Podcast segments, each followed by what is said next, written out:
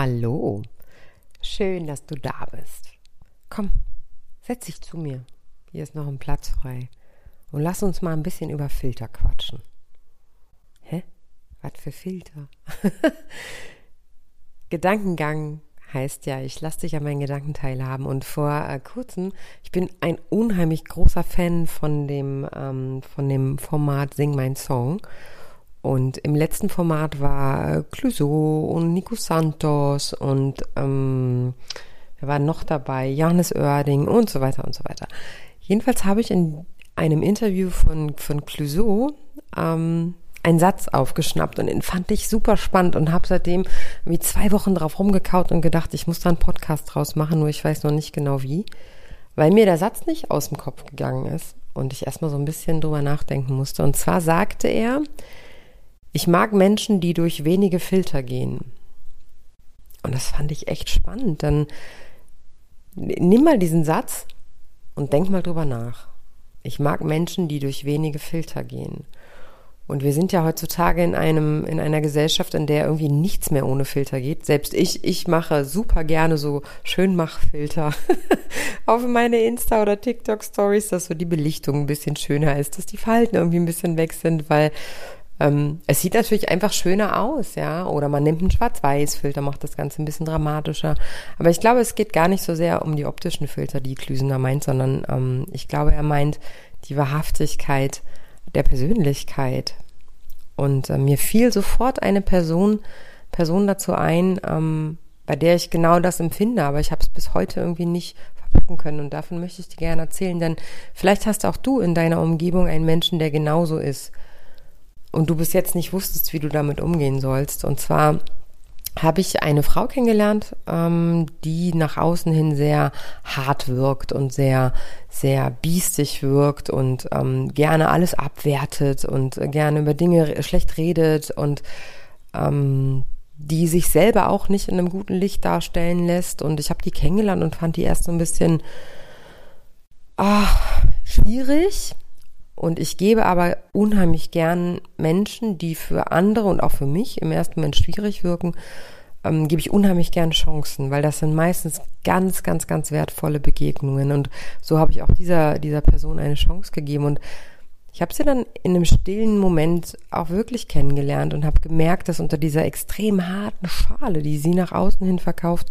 ein so unheimlich fragiler, wunderschöner, weicher Kern sitzt. Und diese Frau eigentlich, wenn sie sich trauen würde und sich ohne ihre Filter zeigen würde, nämlich ohne diese Härte, ohne diese Abgeklärtheit, ohne dieses Biestige und Garstige, ähm, wenn sie diesen weichen Kern, den sie hat, sich trauen würde zu zeigen, dann wäre ihr Leben um so vieles leichter und wahrscheinlich auch das Leben in ihrem Umfeld.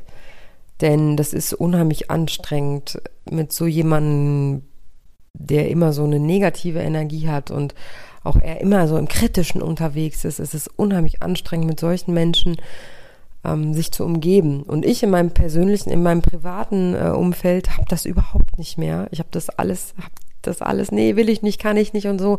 Trotz alledem bin ich immer noch ein Freund davon, diesen Menschen, wenn ich sie denn kennenlerne, halt diese Chance zu geben.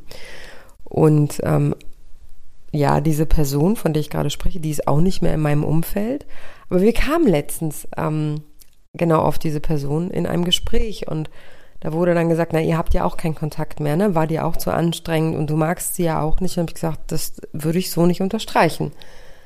Gewiss, ich kann mit ihrer negativen Ausstrahlung und ihrem Abwerten von allem und jedem äh, einfach nichts anfangen. Das möchte ich nicht in meinem privaten Bereich haben. Aber ich erinnere mich überhaupt nicht schlecht an sie, denn ich habe sie in einem Moment auch kennenlernen dürfen, wo ich ihre weiche und warme Seite gesehen habe. Und genauso behalte ich sie für mich in Erinnerung. Und ich finde es halt so sehr schade, dass sie sich nicht traut, diesen weichen Kern und diese, dieses wirklich ähm, Schöne, was sie da hat und auch dieses kleine Strahlen, dass sie sich einfach nicht traut, wahrscheinlich, das rauszulassen, sondern sich hinter dieser, hinter diesen Filtern versteckt. Und äh, schau doch mal, wer fällt dir ein, von dem du auch merkst, boah, der geht 100 pro durch den Filter. Und ich gebe noch mal ein Wort dazu, was es auch gilt, ähm, kurz anzugucken, nämlich unauthentisch sein. Mir fällt das immer ziemlich äh, häufig bei Kollegen auf, die auch im Coaching-Bereich unterwegs sind ähm, oder so im psychologischen Beratungsbereich, dass die unheimlich gut darin sind, andere Leute zu coachen, ihnen Ratschläge, ihnen Tipps zu geben, ihnen Wege aufzuzeigen. Und wenn man die dann aber mal privat kennenlernt und hinter die Kulissen guckt und man denkt so, ach du wei, oh wei, es sieht aus wie in so einem, wie in so einem unaufgeräumten Keller, ja. Das heißt nicht, dass die, dass die nicht gut sind in ihrem Coaching und dass die unheimlich tolle und wertvolle ähm, Tipps geben können und dich auch super coachen können. Nur ich finde es dann halt immer so unauthentisch, wenn man das, was man nach außen propagandiert und wo, wo man auch dahinter steht, wenn man dann bemerkt, dass derjenige das, was er da predigt, aber einfach nicht leben kann. Also so Wein saufen, nee, wie geht das? Wasser saufen, Wein predigen? Nee, umgekehrt, ne? Wein predigen. Naja, ihr werdet wissen, was ich meine. Falls jemand die richtige Wortwendung kennt, schickt mir bitte eine E-Mail. Ähm, und das ist auch, glaube ich, das, was Klüsen meint mit durch Filter gehen. Und ich habe da auch ein relativ feines Gespür für entwickelt, ähm, dann durch gezielte Fragen an diesen Kern zu kommen. Weil die Filter sind halt das, worauf man reinfällt. Und ich glaube, das ist auch so ein bisschen das, wie Instagram oder TikTok auch ähm, vielleicht für die eher jüngeren Leute funktioniert, wenn sie dann sehen, boah, hier die Kardashians sind irgendwie super durchgestylt und ähm, da sind jetzt wieder welche auf Sylt und feiern da irgendwie in der Sansibar und die haben alle Kohle und die sind alle reich und haben Geld. Auch ich habe mich mal in solchen Kreisen bewegt, wo sehr viel Geld ähm, ein Thema war und ich habe in Erinnerung in der Tat nicht einen einzigen getroffen, der glücklich und zufrieden war mit dieser Situation. Ja, wo man dann sagt, boah, der hat alles und der hat keine Sorgen, ne? Der muss sich nicht darum sorgen, ob er morgen Brot kaufen kann oder wie er seine Miete bezahlen soll. Aber die haben dann irgendwie ganz andere Themen. Ja, die haben dann schlechte Beziehungen oder ich will das gar nicht verallgemeinern, um Gottes Willen, ne? jemand mit viel Geld, der das gerade hört. Ich gönne dir dein Glück und ich hoffe, du bist da wirklich glücklich und du musst nicht durch Filter gehen, sondern du darfst so sein, wie du bist und du darfst dich auch zeigen, wie du bist und du musst, musst keine Rolle spielen. Und ich fand das so wichtig, das in einen Podcast zu packen, denn es gibt ja auch die, die Filter der Verliebtheit, ne? Da hat man eine rosarote Brille auf oder ähm, welche Filter gibt es denn noch? Filter des mir fällt jetzt gerade gar kein richtiger, richtiger Filter mehr ein, weil ich glaube, dass ich ungefiltert bin. Und mein Filter damals war zum Beispiel Arroganz. Das war eine super, super Sache, um sich Menschen vom Hals zu halten. Nicht, weil ich den Kontakt nicht wollte, sondern weil ich immer Angst hatte, was falsch zu machen und weil ich immer Angst hatte, nicht gut genug zu sein, weil ich immer Angst hatte, ich kann intellektuell nicht mithalten. Und diesen Filter brauche ich heute auf gar keinen Fall mehr, denn ähm, wenn jemand meint, er ist intellektuell besser als ich, dann bitteschön. Also dann finde ich es toll, dann kann ich da vielleicht noch was von abbekommen und kann dann fragen oder ich traue mich heute zu fragen, du pass auf, bei dem Thema bin ich raus, das ist nicht mein Thema, aber erklär's mir doch.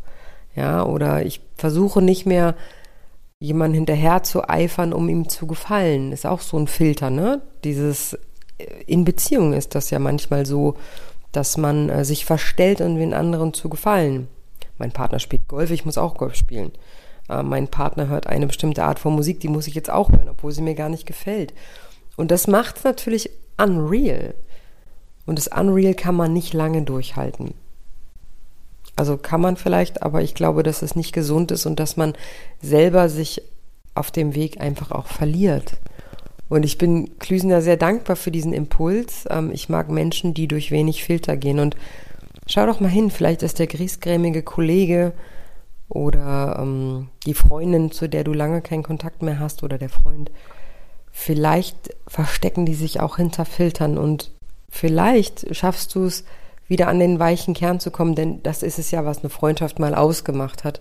Oder du entscheidest dich, so wie ich mich auch entschieden habe mit dieser Person, ähm, dass ich den Kontakt nicht mehr haben will, weil es, es vergiftet einfach ähm, meine Ausstrahlung in dem Moment durch diese negative, ähm, negative Art. Denn ich kann ihr nicht helfen, der Person, diesen Kern zu finden, sondern ich kann nur feedbacken, ich habe den gesehen und ich würde es schön finden, du würdest ihn ähm, nach außen kehren.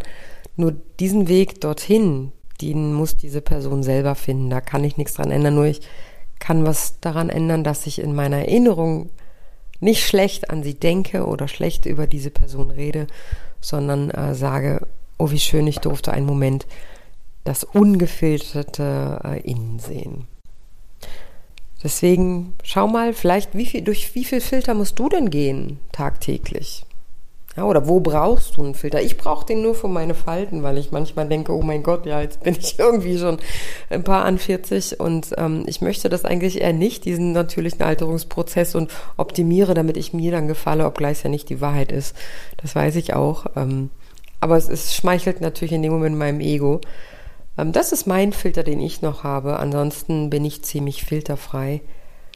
Und äh, schau doch mal, wie viele Filter du so auf deinen Alltag, auf deine Augen legst, wenn du andere Menschen anschaust oder ob du vielleicht Filter bei anderen Menschen siehst und ihnen vielleicht ein bisschen entgegenkommst, indem du ihnen die Hand reichst und sagst, hey, komm, trink einen Kaffee.